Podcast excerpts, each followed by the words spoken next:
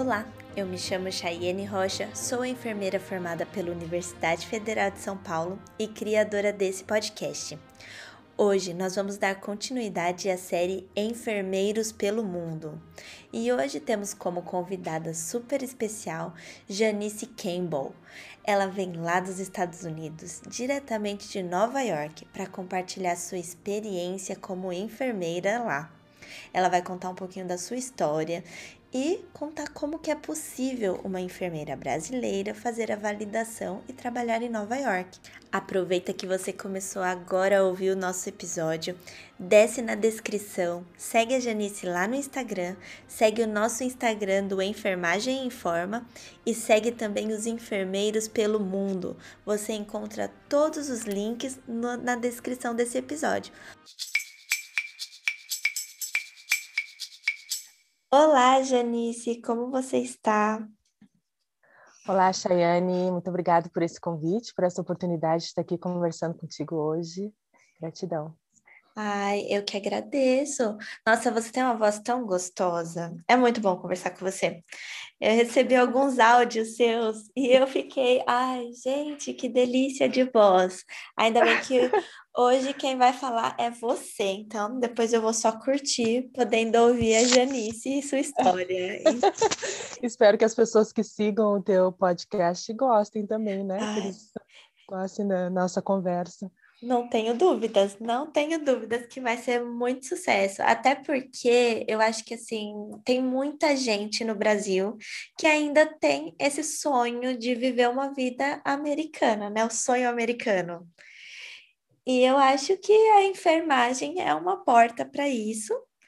E por isso que eu te convidei aqui para você contar um pouquinho quem é você e falar dessa sua trajetória aí até os Estados Unidos. Ah, muito legal, muito obrigada mais uma vez. Então, vou começar falando um pouquinho sobre mim. Eu sou gaúcha, nasci em Porto Alegre, no Rio Grande do Sul, e nasci, fui criada lá, né? E durante a minha adolescência, assim, eu tive a oportunidade de praticar atletismo. Isso é uma coisa que eu nunca contei nas redes sociais, assim, nunca falei muito sobre isso, mas cada vez mais eu tenho me dado conta que isso foi uma grande base para minha vida profissional, para minha para minha história de vida de modo geral. Porque hum. foi através do esporte que inicialmente eu aprendi a me relacionar com outras pessoas, eu aprendi a competir de uma maneira saudável, e eu aprendi a desenvolver metas e objetivos na minha vida.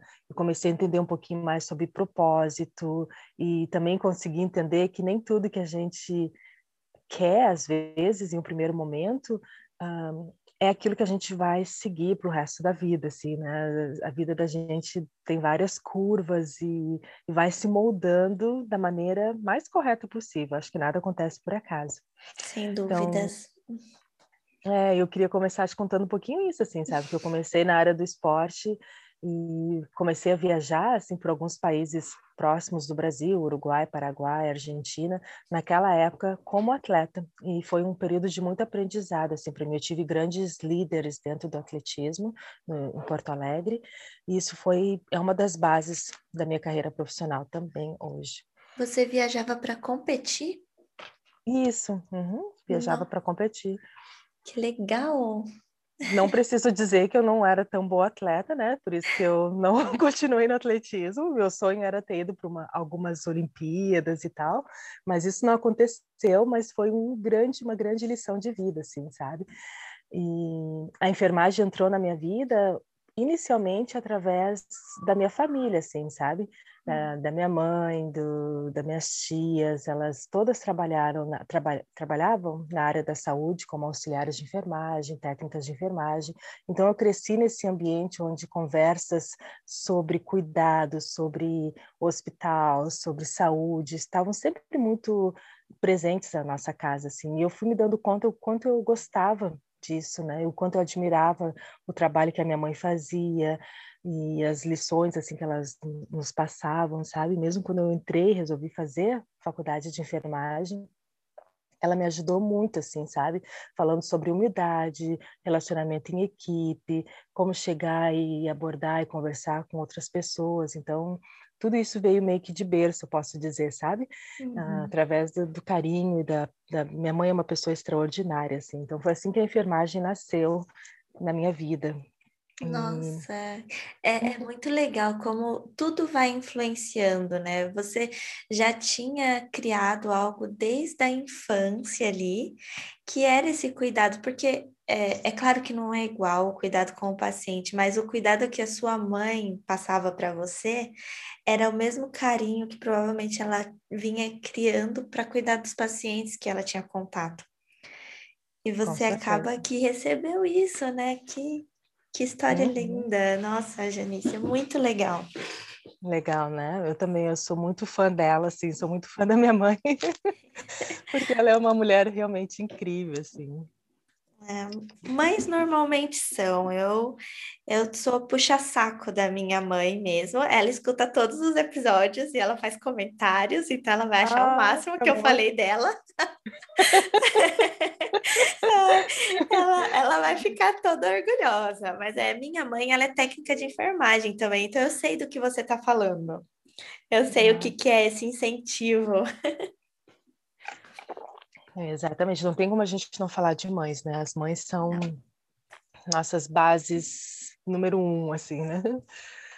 É, e depois, assim, então, quando entrei na, na universidade, eu prestei vestibular para enfermagem na Universidade Federal do Rio Grande do Sul, em Porto Alegre. Uh, fui entrei na, no grupo de segunda chamada, né? Então eles tinham um grupo que começava em março e outro grupo que começava, acho que em agosto, setembro, não lembro bem. E eu entrei naquele grupo, assim, sabe? Eu passei, não fiz uma boa prova, e por muito tempo eu entrei assim me sentindo um pouco lá, ai, tipo, não, não sei se eu vou ser muito boa nisso, né? Por conta do vestibular, que na verdade não tem nada a ver com a carreira da gente, né? Mas traumatiza um pouco. Eu, olha, sabe o que é o pior? É porque assim, eu, eu vim da universidade pública e a gente vê que tem isso, né, para conseguir passar, tem uma dificuldade.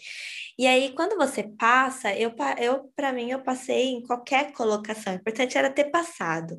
Mas eu via que tinha isso, algumas pessoas usavam isso como rótulo, por exemplo, eu passei em terceiro lugar. E você vai ver essa pessoa profissionalmente a pessoa que passou em último, às vezes ela pode ser muito melhor, porque realmente isso não classifica o profissional. É, é verdade. Eu acho que eu sou uma história, uma prova viva disso, porque eu, eu não entrei bem assim na, na, na, faculdade em termos de pontuação e tal. Eu fui uma das últimas colocadas assim no meu grupo, né?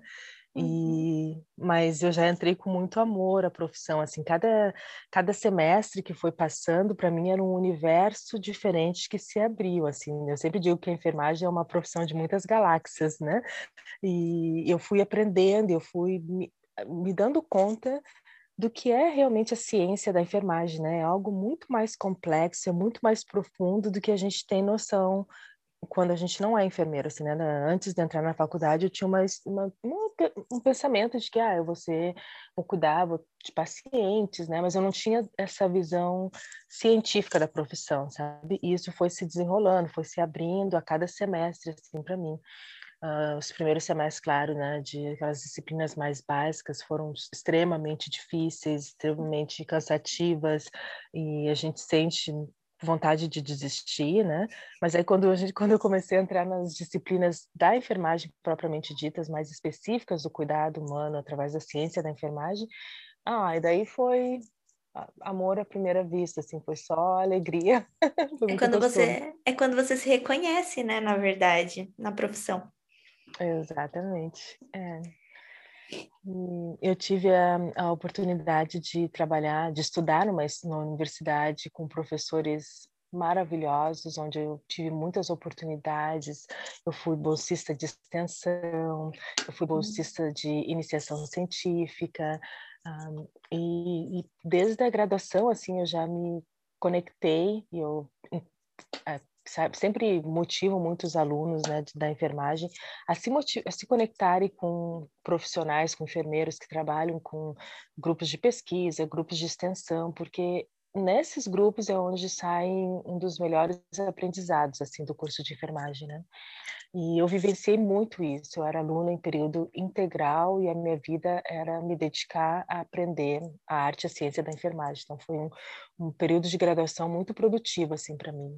Então, quando eu terminei a minha graduação de enfermagem, eu logo entrei para o mestrado. Eu estava numa onda muito forte assim de trabalhar com a pesquisa, estava com um olhar muito voltado à pesquisa e como recém-formada, né, eu estava com medo da assistência, assim, né? Aquilo me assustava um pouco, assim.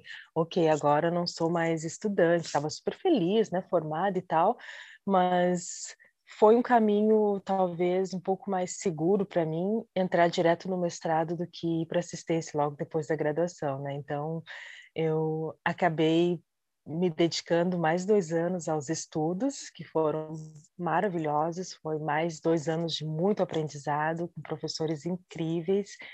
Mas, ao mesmo tempo, aí também entrou para mim a necessidade de aprender inglês sabe? Uhum. Eu me dei conta que os professores falavam assim: ah, vamos ler esse artigo e a gente vai debater no próximo encontro e precisa que faça um resumo, alguma atividade relacionada àquele artigo. E eu apanhei muito, eu fiquei desesperada no mestrado, assim, para. Nossa, fiquei muito assim. Des... Como, como que diz assim? Desencorajada é uma palavra? Desencorajada é uma palavra. Porque eu me sentia assim, gente, eu não sei inglês. Como que essas meninas que estão aqui no mestrado comigo já sabem inglês? E eu estou aqui apanhando tanto, as pessoas liam os artigos, debatiam, e eu estava me sentindo extremamente fraca nessa questão, sabe? E ao mesmo tempo eu tinha vontade de, ah, eu quero terminar meu mestrado, quero fazer doutorado, isso e aquilo, mas eu me dei conta que não, eu preciso aprender inglês. Isso é para qualquer passo que eu for dar na minha vida de agora em diante, o inglês vai fazer parte da minha vida, né? E foi aí que eu decidi uh, participar de um programa de intercâmbio cultural aqui nos Estados Unidos, que se chama Au Pair. Então, vim para cá logo depois que eu terminei o mestrado, para uhum. trabalhar como babá. Então, eu fiquei um ano morando com famílias americanas, cuidando das crianças dessas famílias e em troca, né, eu ganhava um salário muito pequeno, assim, muito simbólico, mas que para mim, né, era mais que o suficiente, porque eu não tinha nenhum tipo de gastos, né? E uhum. além do mais, o que era o pagamento maior, que eu sempre digo, né, foi a oportunidade de mergulhar na cultura americana, de aprender inglês. Eu sempre digo que o programa de au pair mudou a minha vida, mudou a minha vida, assim, porque número um, eu me tornei fluente numa outra língua que no fundo no fundo eu nem acreditava que eu poderia aprender, sabe? Eu falava assim, olha, eu vou para lá, vou tentar, todo mundo diz que se a gente mergulha nessa, na cultura a gente aprende, mas eu cheguei aqui sem muita convicção de que de fato eu iria aprender, porque o inglês era algo muito difícil assim de entrar na minha cabeça, assim, era muito distante da minha realidade, da realidade da minha família. Ninguém falava outras línguas, ninguém tinha saído do, do país, né?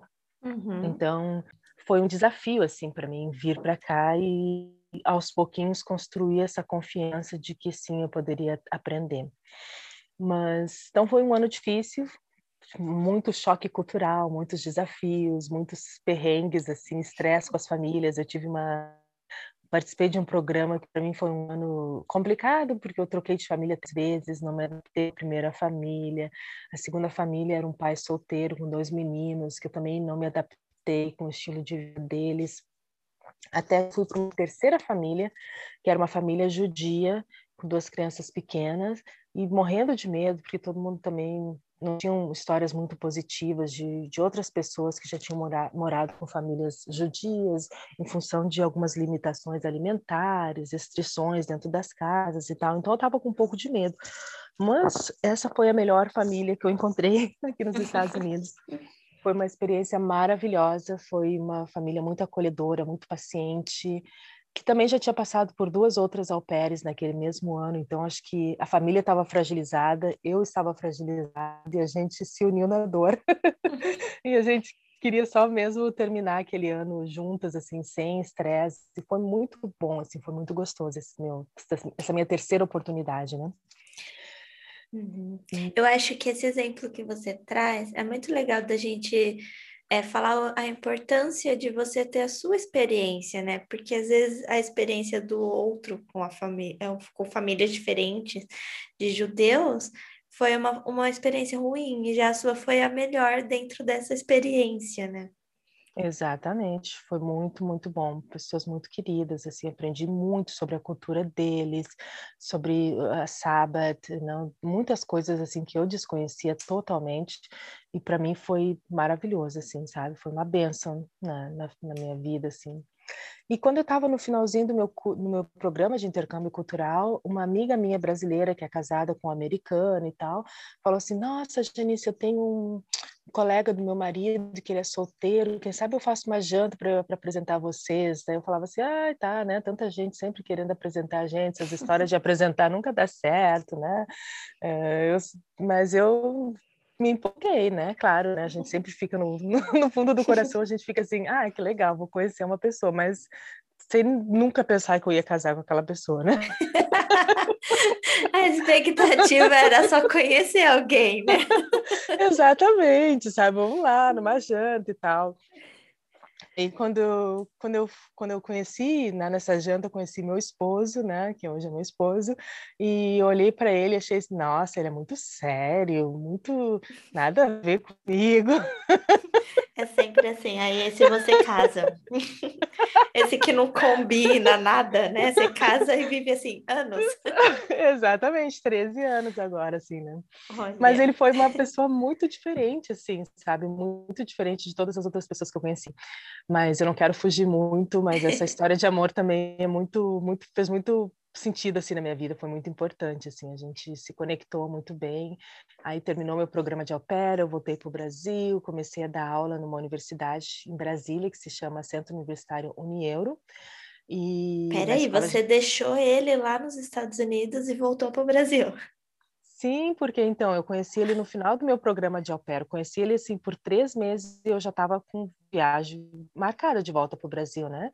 Então eu, a gente é, a gente ficou assim, a gente, eu vim embora sem entender muito bem o que que a gente era, a gente se gostava um monte, a gente saía junto, eu conhecia a família dele e tal, uhum. mas não tinha nada sério, sabe? Era um namoro que talvez tá, tivesse acabando assim, sabe? Mas, felizmente, naquela época tinha Skype, era a única coisa que tinha, assim, de, de programas de que desse para falar e tal, assim, de, a não ser o telefone normal, né? Uhum. Um, Aí a gente continuou. Eu fiquei morando em Brasília por três anos, totalmente me dedicando à minha profissão de enfermeira, crescendo, né? E, e, mas a gente continuou assim todos os dias de noite conversando via Skype. Eu chegava tarde da noite em casa do trabalho, ele sempre me ligava. A gente sempre ficava por horas conversando, sabe? E é assim que a gente namorou por três anos. Olha, e nesses três anos você estava dando aula lá em Brasília? Estava uhum, dando aula em Brasília, no curso de enfermagem, na disciplina de saúde da mulher, disciplina de primeiros socorros, e ah, acho que não lembro, lembro tinha uma terceira disciplina que eu dava, eu era coordenadora de estágios também, né? Então coordenava toda essa parte de estágios e ao mesmo tempo eu trabalhava no Hospital Santa Luzia, que é um hospital de Brasília, trabalhava na área da maternidade também. É... E estudava inglês. Mest... Ah, é, não dá para parar, né? Porque no Brasil você já não usava mais tanto o inglês. Então, se você para de Exatamente. estudar, você perde. É, chega a ser triste isso, né? Porque o esforço é tão grande é. para conseguir absorver a língua. Uhum. E você. Exatamente. Qual, é, o mestrado que você tinha feito era relacionado à saúde da mulher? Então, eu fiz mestrado na, na área da enfermagem, né? Uhum. E a minha dissertação de mestrado foi sobre violência contra a mulher. Uhum. Então, hum. durante o mestrado, eu me envolvi muito, eu aprendi muito e me envolvi muito com o movimento feminista. Foi aí que eu aprendi questões de gênero, foi aí que eu aprendi uh, muito mais sobre as histórias de mulheres que do movimento feminista, tanto do, do movimento feminista uh, internacional como nacional, né, no Brasil, o movimento de mulheres negras. Eu passei a fazer parte de uma organização não governamental que se chama Organização não governamental de mulheres negras, que se chama uhum. Maria Mulher, lá, lá em Porto Alegre, né? E eles tinham um trabalho, ainda tem um trabalho na, numa uma vila, numa comunidade bem carente, que se chama Vila Cruzeiro, uhum. uh, onde a gente fazia atendimento às mulheres para Natal, atendia muitas mulheres vítimas de violência doméstica. Nossa, foi um, o meu mestrado foi super intenso, assim, sabe? Nessas questões do, femininas, né? E... Uhum. Então, desde, desde a graduação, assim, eu tive uma professora, várias professoras, na verdade, não vou falar o nome de uma porque é injusto, na área, na disciplina de saúde da mulher, que me abriram os olhos para essa galáxia de saúde da mulher e foi aonde eu me encontrei. A minha casa é o que eu amo mais trabalhar, é com saúde da mulher. Ah, eu sou suspeita, adoro a área de saúde da mulher, então nem vou ficar puxando sardinha, que senão a gente vai ficar aqui. O resto, o, esquece o tema do podcast. a gente vai falar de saúde da mulher. Mas, ó, voltando. A gente pode matar outro. A gente pode, olha aí, eu tenho muita gente legal que dá para a gente fazer umas discussões muito legais sobre saúde da mulher. Mas voltando para a mudança de país, você ficou esses três anos aí fazendo sua profissão crescer no Brasil. E da onde veio a motivação de voltar para os Estados Unidos? Então, eu queria muito entrar no doutorado, né? Eu estava lá trabalhando na universidade, trabalhando no hospital e sempre com um olhar voltado para o doutorado, né? Uhum. E, mas ao mesmo tempo, eu tinha o meu coração super entrelaçado com o meu boy americano, né? com o Mark, na verdade, ele é jamaicano-americano, ele nasceu na Jamaica, a família toda dele é da Jamaica, mas eles são naturalizados aqui nos Estados Unidos, né? E aquilo foi crescendo muito em mim, assim, sabe? Eu sempre orava muito para Deus e dizia assim: Senhor, me ajuda a tomar as decisões certas na minha vida, assim, sabe? Se for para dar certo, que dê certo isso. Se não for, me apresenta uma outra pessoa aqui no Brasil para eu tirar meu coração disso, assim, e, e sabe? Mas eu não, não encontrava pessoas no Brasil que me respeitassem da maneira como ele me respeitava, que me que eram assim uh, românticos, não só românticos, mas que uh, galanteadores, está me fugindo algumas formas, que, que era, ele, ele me cortejava muito, digamos assim, uhum. sabe? Ele era uma uhum. pessoa que realmente me valorizava, que se preocupava comigo, que, que me elogiava, e sabe? Toda aquela questão que a gente ama ouvir, que, que afaga o ego da gente, então foi, e eu, eu me admirava muito esse comprometimento dele, assim, de estando tão longe, né? E aí eu comecei a pensar, Jane, se, e se ele te pedir noivado, o que, que você vai fazer? Você vai sair do Brasil? Eu pensava assim, não, vou pedir para ele vir para cá, né? Imagina, ele vai, vai, ter que vir morar aqui no Brasil. Ele que está querendo casar comigo, é. Ai, menina, então a gente claro, conversou sobre isso algumas vezes. Você viria para o Brasil? Aí dele perguntava, você viria para os Estados Unidos? Você estava disputando para ver quem ganhava, né? Exatamente. Daí não preciso te dizer que ele ganhou, né? Ele acabou ele, ele me pediu em noivado, foi muito bonitinho. Ele foi lá no Rio Grande do Sul, falou com a minha mãe primeiro. A minha irmã traduzia tudo que ele falava para minha mãe. E todo mundo da minha família gostou muito dele, porque ele é uma pessoa muito assim humilde, muito simpática, muito querido. Meus amigos, todo mundo assim curtiu muito ele, assim, sabe, um cara muito bacana. E, e daí, depois que ele pediu a minha mãe, a minha mãe, casamento para minha mãe, super assim, old fashion, né? E a gente viajou para Bahia, nós dois juntos, e a minha irmã não me falou nada. Você acredita que a minha irmã não me falou nada que tinha rolado essa conversa lá no Rio Grande do Sul? Mas eu tinha, assim, algumas suspeitas no meu coração, assim, sabe? Que alguma coisa iria acontecer. E aí a gente estava num restaurante lá na Bahia, que se chama Solar do Unhão, é um restaurante assim bem africano, assim com bastante tradicionalista das culturas dos orixás e tudo mais, né? Que a gente queria conhecer isso, que eu queria que ele visse também, tal. Aí a gente estava lá nesse restaurante e ele fez aquela coisa tradicional, né? De se ajoelhar, de eh, pedir champanhe. Ai, foi muito bonitinho, assim, foi muito romântico, foi muito legal porque geralmente quando a gente sai juntos no Brasil, em função da barreira da língua, né? Eu sou a pessoa uhum. que que peço, né, o que, que a gente vai beber, o que, que vai comer, não sei o que, eu vou traduzindo os cardápios para eles e dizendo, enfim. Mas eu estou falando rapidinho porque eu sei que essa, né, a gente quer falar de enfermagem aqui, mas eu quero só te contar isso depois, enfim, né? Você corta se você não gostar disso.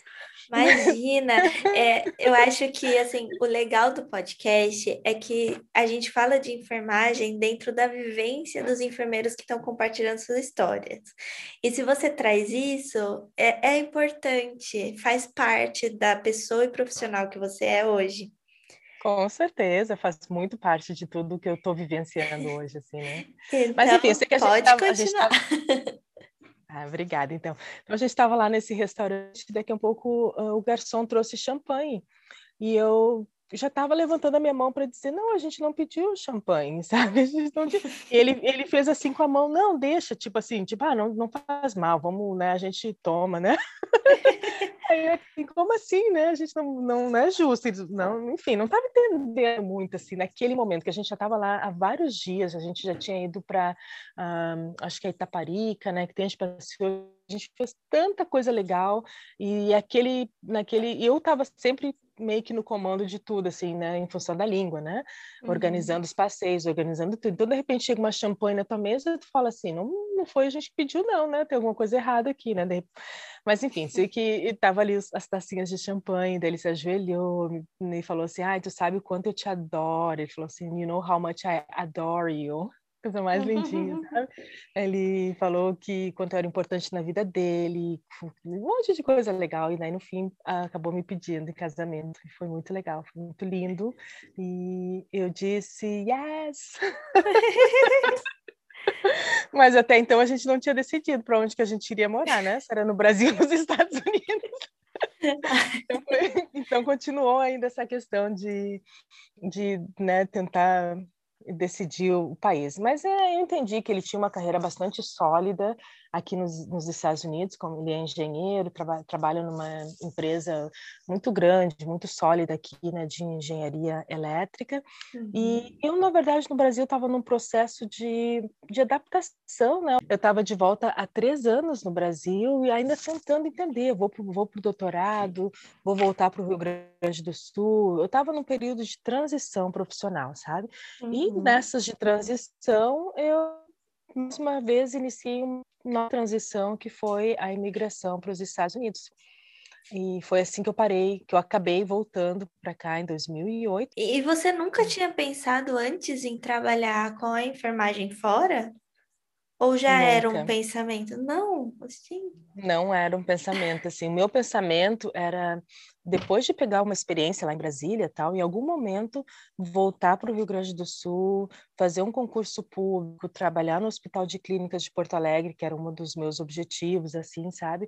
Morar perto da minha mãe, da minha família. Eu amo o bairro onde eu me criei, foi no Jardim Botânico, lá em Porto Alegre. A minha ideia era eventualmente comprar uma, um apartamento por lá, sabe? Era esses sonhos, essas coisas que eu sonhava, assim, sabe? Voltar para Porto Alegre, concurso público, Hospital de Clínicas, bairro Jardim Botânico botânico, sabe? E, não, só por não... você falar concurso público é fixar raízes e não sair, eu diria que nunca do Brasil. Né? Exatamente, era, era isso. Não, eu não é tinha uma, uma... É, era, era, esse o plano. Eu não tinha uh, assim esse sonho de, de ser enfermeira no exterior. Eu sempre digo que uh, eu vim para cá em função do amor, assim, sabe? Eu vim para cá em função de ter encontrado uh, meu melhor amigo, o amor da minha vida, hoje o pai dos meus filhos, e, e foi assim que, que eu vim para cá.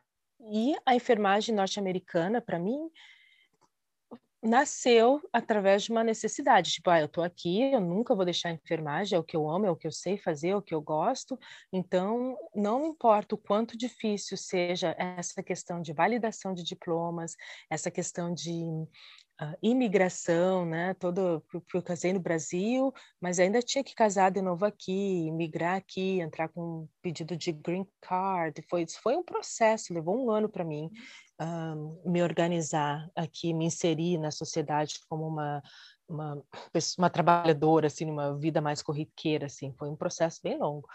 Mas foi uma nova jornada, foi mais um período de transição na minha carreira profissional uhum. e, e que iniciou com o casamento. Por isso que eu sempre digo assim, né? milhares de maneiras de você entrar nos Estados Unidos, né? Tem gente que sempre sonhou e que quer vir para cá e eu admiro isso, pessoas conseguem atingir seus sonhos, mas tem gente que acaba caindo aqui de paraquedas. Se ele fosse da, da Austrália, eu estaria na Austrália hoje. Ou na África, né?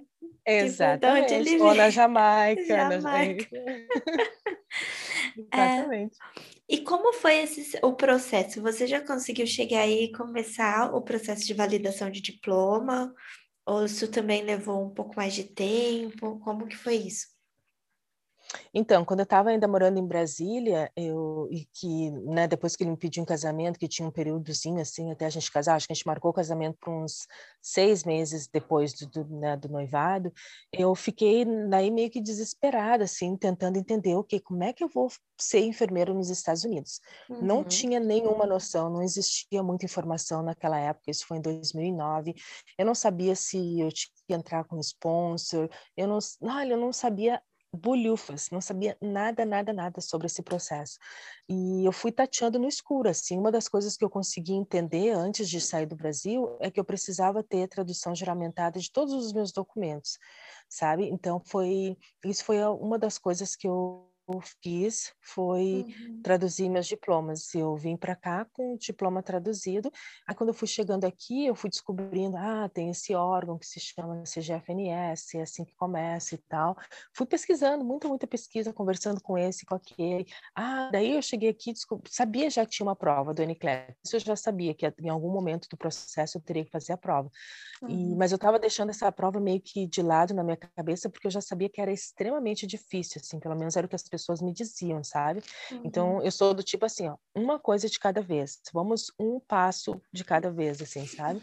Porque Sim. se a gente pensa na, na, na grande picture, né, na, na, grande figura, né, do, a gente se, fica muito estressada, assim, muito overwhelmed, né? É difícil a gente né, lidar quando a gente tem um objetivo muito grande, se a gente não quebrar em pequenas etapas, e é isso que eu explico nas minhas consultorias, né? Se a gente não quebrar os objetivos em pequenos micro-objetivos, a gente não consegue se mover dentro daquele plano, né?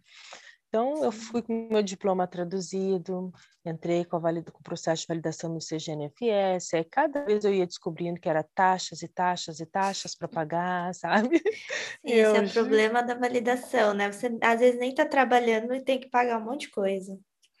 Nossa, era muita, assim, coisinhas, assim, mas eu tive a sorte, assim, de ter a oportunidade de fazer tudo direitinho, o meu processo não levou muito tempo, e eu não tive muito, assim, vai e volta, de, ai, tá faltando isso, tá faltando aquilo, não.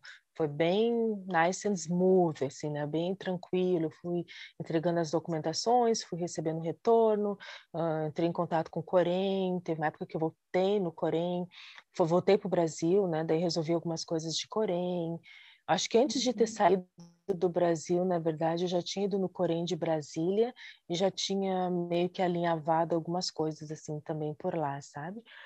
E... Ah, não, antes de sair do Brasil, o que eu fiz foi transferir meu Corém para o Rio Grande do Sul, porque eu sabia que eu não voltaria para Brasília para ficar resolvendo problemas nesse sentido, sabe? Então, eu teria uhum. que estar com, uh, com as coisas mais lá na minha cidade natal, que era Porto Alegre e tal. Então, transferi para o Corém do Rio Grande do Sul e foi mais fácil daí para mim, para minha mãe me ajudar também ao longo do processo, quando eu já estava aqui.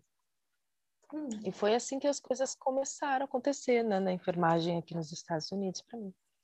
E aí você validou o diploma e logo em seguida você já conseguiu arrumar um emprego?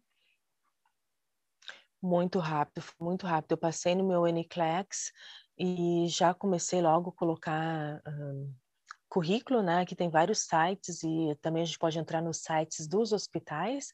E em menos uhum. de um mês eu já estava começando no hospital, assim, sabe? Foi muito surpreendentemente rápido o processo para mim de conseguir emprego depois que eu validei, né? Depois que eu passei no Aniclex e tal. Que bom, e... porque é um alívio, né? Às vezes dá esse medo. Ah, validei o diploma, e agora? É, mas eu acho que isso é uma coisa que os enfermeiros podem ficar bem tranquilos, assim, pelo menos aqui nos Estados Unidos. Uma vez que tu termina o teu processo de validação, no instantinho você encontra emprego, sabe? Não fica desempregado mesmo, sabe? Só fica desempregado se você quer. Olha, isso é importante para as pessoas ouvirem, porque é, é, é um medo, eu acho que é um medo geral, porque ir para outro país é um investimento. E a gente fica é. esperando para ver qual vai ser o retorno, né? É, o retorno veio muito rápido na área da enfermagem, sim. Uhum. E tá, você arrumou um emprego, em que área que você começou trabalhando aí? Eu comecei a trabalhar numa clínica médica cirúrgica, uhum. na unidade de, né, de clínica médica cirúrgica, e foi extremamente desafiador, né? Eu estava falando, nossa, é mais uma etapa da minha carreira de enfermagem. E eu tinha a sensação, quando eu comecei aqui de novo, que até então eu já estava formada, eu me formei em 2002 e aí eu comecei a trabalhar aqui em 2009. Uhum. Eu tinha a sensação de que para mim a carreira de enfermagem era um eterno recomeçar, sabe? Eu tinha uma impressão de que eu não estava um, vivendo aquilo que eu achava que eu viveria na enfermagem, que era uma certa estabilidade, assim, que era uma certa um, ah, tudo bem, arrumei um emprego e era isso. Não, sabe? Eu passei vários anos da minha carreira profissional recomeçando. Aí eu cheguei aqui numa clínica médica cirúrgica e tive que reaprender um outro universo. uma outra galáxia, assim, porque procedimentos, protocolos, relacionamentos entre colegas, relacionamentos multidisciplinares, relacionamento com pacientes, tudo isso foi muito, muito novo para mim aqui, sabe? Sim. É, teve, teve então essa questão com a cultura, você conseguiu notar a diferença no cuidado que você fazia no Brasil para o que você estava fazendo aí? Muito, muito, assim, principalmente em relação aos recursos materiais, assim, uhum. sabe? Eu me lembro que eu trabalhei num hospital privado no Brasil, onde essa questão de materiais era muito um, muito bem organizada, assim, né? Tinha muita essa questão de não gastar, de, de auditoria, de saber o quanto você gastava para fazer os curativos e contar cada algodão que se gastava, bem dizer, né? Uhum. E, e aqui não teve isso, assim, sabe? Era, na verdade, eu sempre falo que era o oposto, assim, era um desperdício muitas vezes de materiais e que me preocupava um pouco do ponto de vista ecológico e tal, sabe? Porque tem muitas coisas descartáveis, assim. Mas, enfim, eu tive que aprender uma nova cultura dentro da enfermagem, mas o bom de tudo, né, digo para as pessoas, fique tranquila, porque aqui você não entra no hospital e, e é largada assim, sabe, como enfermeira vai te vira. Não, eles realmente investem no acolhimento daqueles profissionais. Você passa pelo menos de 8 a 12 semanas junto com uma outra enfermeira e trabalhando junto com essa outra enfermeira, ela te explica tudo, tudo, tudo beabá, sabe? Te mostra a área física, te apresenta para todos os outros colegas, te mostra quais são os procedimentos, te explica a rotina. Você fica muito tempo só olhando, olhando, olhando, olhando, sabe? Isso te dá uma confiança de que você vai ser capaz de um dia trabalhar sozinha, sabe? Porque se não uhum. fosse assim, eu acho que, nossa, muito difícil, sabe, de, de, se engajar numa equipe internacional, assim. E eles fazem isso muito bem aqui, sabe, que é acolher os enfermeiros novos. Eu fiquei um tempão, uma preceptora, uh, aprendendo, seguindo os passos da, da, preceptora, e quando chegou a minha vez de trabalhar sozinha, eu realmente já estava me sentindo capaz, né, de, de cuidar dos pacientes e tal. Sabe que eu fiquei muito curiosa com a sua fala, essa questão de você falar do controle dos materiais, porque eu não sei, né? Pode ser uma visão só minha, mas com essa história de nos Estados Unidos não tem um serviço público de saúde, é muito caro, existem, a gente vê vários documentários, né, que as pessoas morrem por falta de ter condições de ir a um hospital. E aí você fala que, ah, não, a gente tem uma fatura de material. Como é que funciona isso? Como que é isso no hospital? É, então, assim, quando eu noto que eles trabalham muito com questões de pacotes, assim, mas eu uhum. só queria clarificar, assim, aqui nos Estados Unidos também tem algumas políticas de que uh, ninguém pode ser eles não podem negar o atendimento de nenhum ser humano. Não importa se você está legal ou ilegal no país, se você chega na emergência, você vai ser atendido, sabe? E, uhum. as contas hospitalares, claro, para quem não tem plano de saúde, são extremamente caras. A minha mãe veio aqui uma vez e ela ficou seis meses e ela gosta muito de fazer academia e tal, então ela estava na academia, acabou desmaiando na academia, quando eu vi, estavam me ligando dizendo, olha, sua mãe está aqui na emergência, lá no hospital onde eu trabalho. Eu digo, o quê? Sabe? Ai, meu Deus. Desespero. Mãe, desespero, gente. Foi doido, surreal, assim, sabe? Então, eu fui lá e a minha mãe tinha tido um problema de pressão, né? Uma queda de pressão arterial e acabou... E daí, né, foi muito bem atendida, né? Fizeram tudo que podiam. Ela acabou ficando internada uns três dias no hospital. Quando ela veio para casa, a gente veio uma conta que eu falasse, assim, deu, mãe, agora, viu? Exato, é esse ponto que a gente vê lá, que veio uma conta, a pessoa nunca mais consegue pagar e aí acabou a vida. Só, a, olha, a ambulância, a academia onde ela estava e o hospital era menos de cinco minutos, menos de cinco minutos, assim, eram uns três minutinhos. E só a conta da ambulância foi 400 dólares. Meu Deus. Só ambulância, gente. Não vou falar dos exames que foram feitos na emergência e tudo. Eu sei que foi muita grana, muita grana, assim, foi muito, muito grana. E eu falei, mãe, olha só, só olha só viagem para os Estados Unidos, né? E agora, o que, que a gente faz com essa conta? Mas aí tem uma coisa que aqui que as pessoas não falam muito e eu achei importante falar, que são uh, uns serviços sociais, assim, sabe? Então a gente pode ir no, no, setor de serviço social e dizer, olha, essa pessoa ela, ela é imigrante, ela não tem emprego aqui, ela não tem fonte de renda, ela não tem isso, não tem aquilo, né? Uhum. Uh, ela está aqui, né? Enfim, você vai lá e explica a sua, a sua condição, você vai lá e prova que você não tem condições de pagar, e daí a conta dela que, que era mais de, de 4 mil dólares, passou a ser, uh, acho que 50 dólares, por exemplo, sabe? E, então, ela pagou, mas você tem que explicar. Se a pessoa fica com medo, tem muita gente que acontece isso, eles ficam com medo, ficam fugindo dessa conta. E se você não vai lá resolver a situação financeira, o hospital continua te mandando carta, te mandando carta, te mandando carta, sabe? Com a dívida que vai aumentando, e os juros e tudo mais. Aí eles falam assim, ah, a gente vai te botar no, no tipo um PROCON, assim, não, né? uhum. no, sabe? Então, você tem que resolver logo, sabe? sabe? Não tem condições de pagar, vai lá e fala assim, olha, sinto muito, não tem condições. E eles vão, né, parar de te mandar conta nesse sentido, né? Mas então uh, é bem tranquila assim, essa questão de materiais, a gente aprende a usar com, com, uh, com inteligência, assim, né? A gente aprende a utilizar o material de uma maneira racional, assim, sem desperdiçar, mas uh, é muito diferente do Brasil, assim, sabe? Uhum. Porque tem uma abundância de materiais e, e a gente não tem uma cobrança tão cara. É isso que eu, eu ia dizer assim, né? Que eles trabalham com questão de pacotes. Então, por exemplo, na área da saúde da mulher, uma mulher que vai dar à luz no hospital, uhum. o pacote de um parto normal custa, por exemplo, 5 mil dólares sabe? Uhum. Isso já inclui, o seguro já sabe que vai incluir os, tudo, vai incluir tudo que ela vai precisar, sabe? Soro, uh, os materiais da sala de parto, tudo, tudo está incluído naquele pacote, sabe? E a gente usa os materiais nesses, por exemplo, tem uma paciente, tem algumas pacientes que vão precisar de 30 absorventes. Hum. Outras vão precisar de apenas 15. Então, não importa o quanto tu gasta, já está dentro daquele pacote. Só uma, um exemplo, um assim, exemplo. sabe? Até é. emergência, por exemplo, ah, se for necessário uma UTI. Só, na, na UTI depende da... De cada área depende da, da situação do paciente, né, da doença, né? Qual que é o problema do uhum. paciente? O que está trazendo o paciente aqui, sabe? Uhum. Se é um infarto, ah, então, o tratamento do paciente com infarto inclui isso, isso, isso, isso, isso, aquilo. Se espera, né? Não vai, não, não tem curativo, por exemplo. Uhum. Né?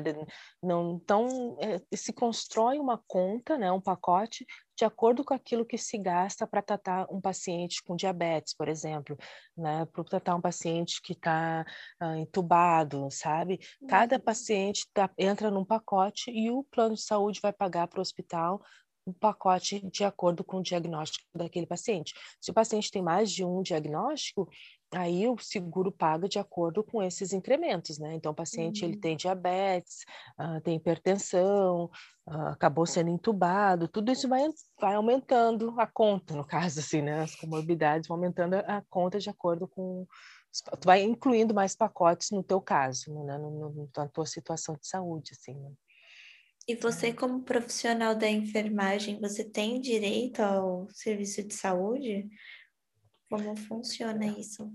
Sim, a gente tem, a gente paga pelos seguros, né? Uhum. E, e tem direito a utilizar todos os serviços, né?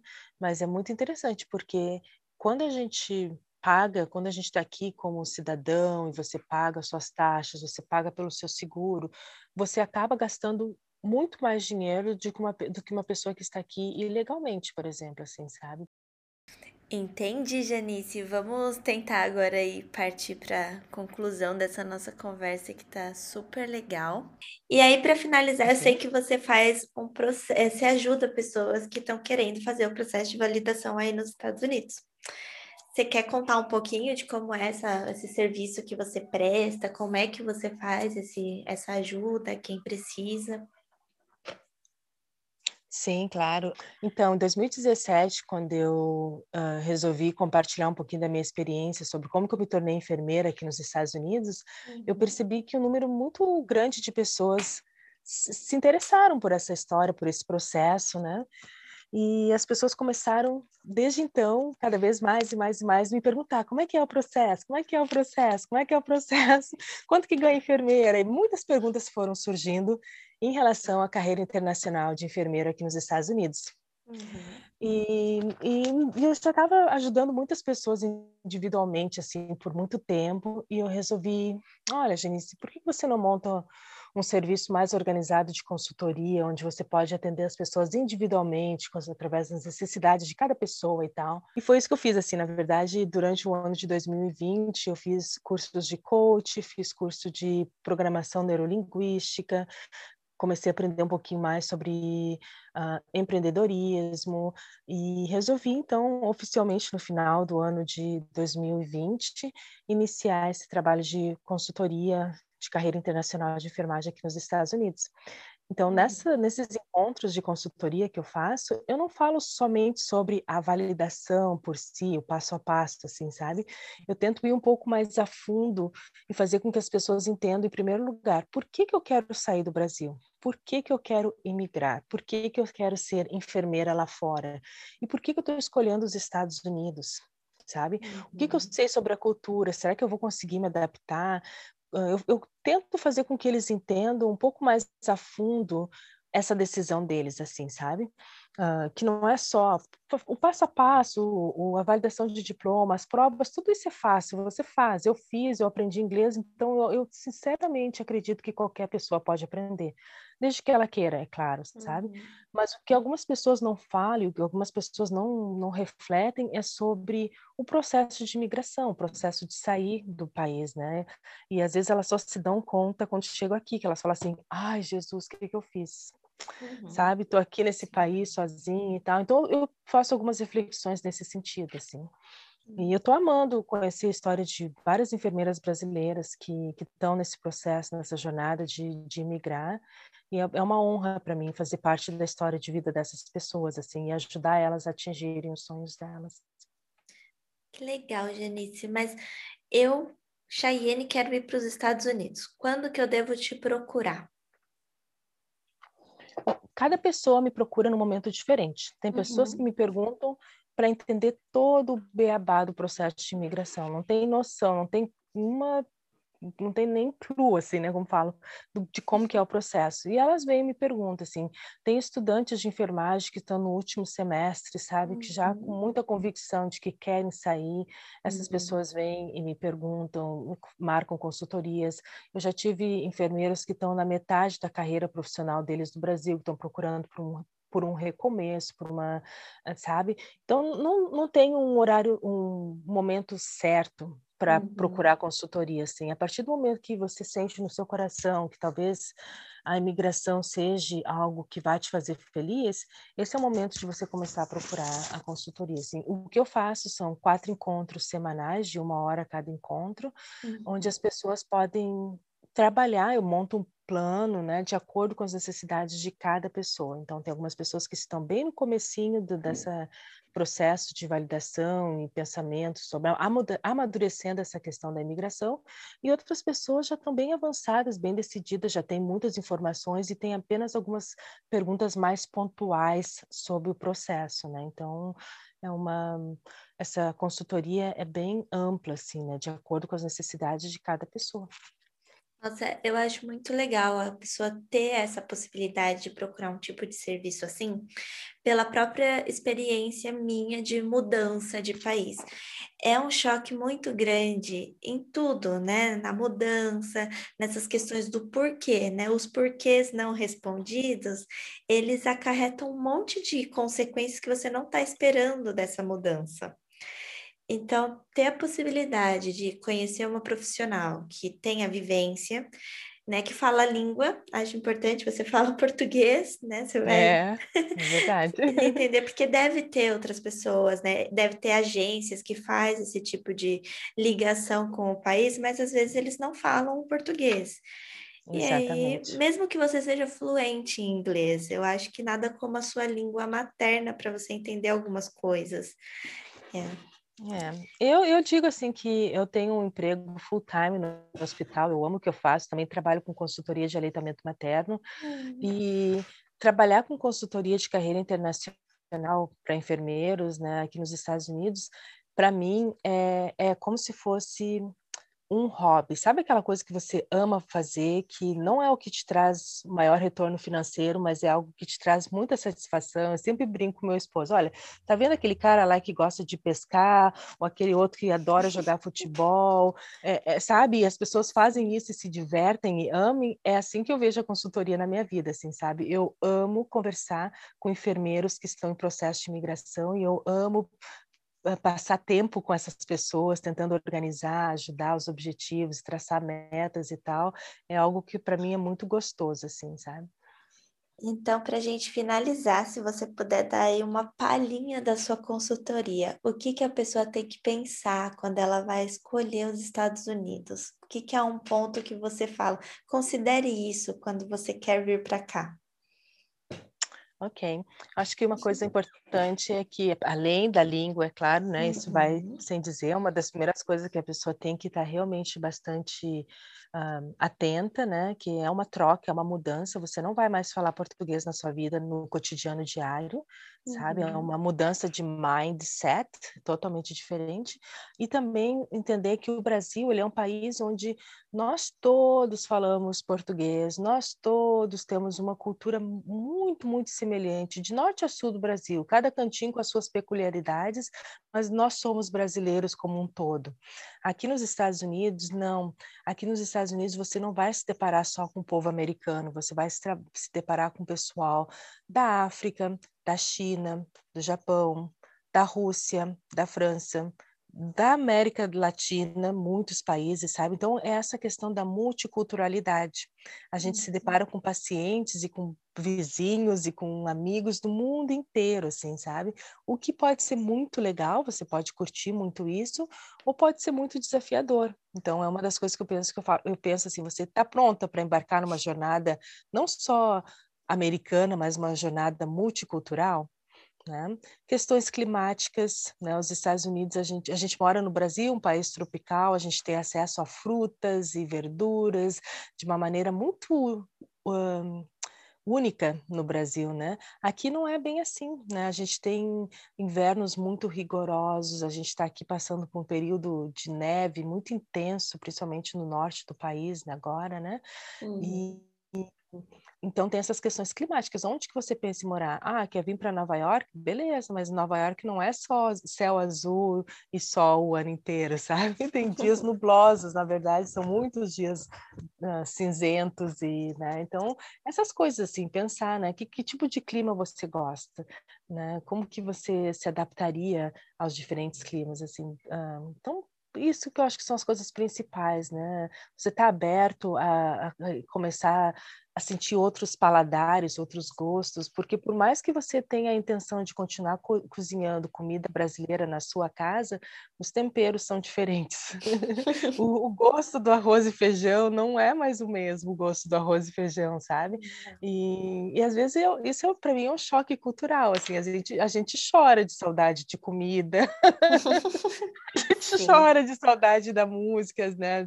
Da, da, daqueles relacionamentos que a gente tem no Brasil. Então, são essas são as coisas que eu acho que as pessoas têm que pensar.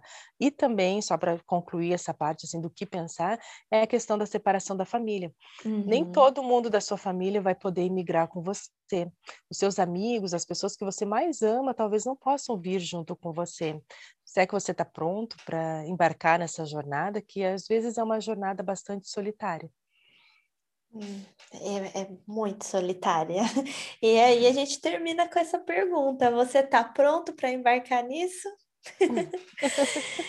Janice, que conversa deliciosa. Você, assim, é maravilhosa. Eu adorei sua história. Eu acho que tudo faz parte, sim. Eu consegui conhecer um pouquinho da Janice, eu tenho assim um retrato seu dentro de toda essa o que te levou até a enfermagem, toda a sua vivência, a questão de ter embarcado para os Estados Unidos, né, dentro de um relacionamento, coisa que a gente nunca tem certeza também, né? Exatamente. É. E tá dando certo e você ama o que você faz e agora tá ajudando outros brasileiros profissionais que queiram ir para aí. Então, assim, Gratidão, muito, muito obrigada por ter compartilhado sua história, por estar aqui no nosso podcast e talvez ter aberto portas para as pessoas que ainda que tenham vontade de ir e não acreditam ser possível, né?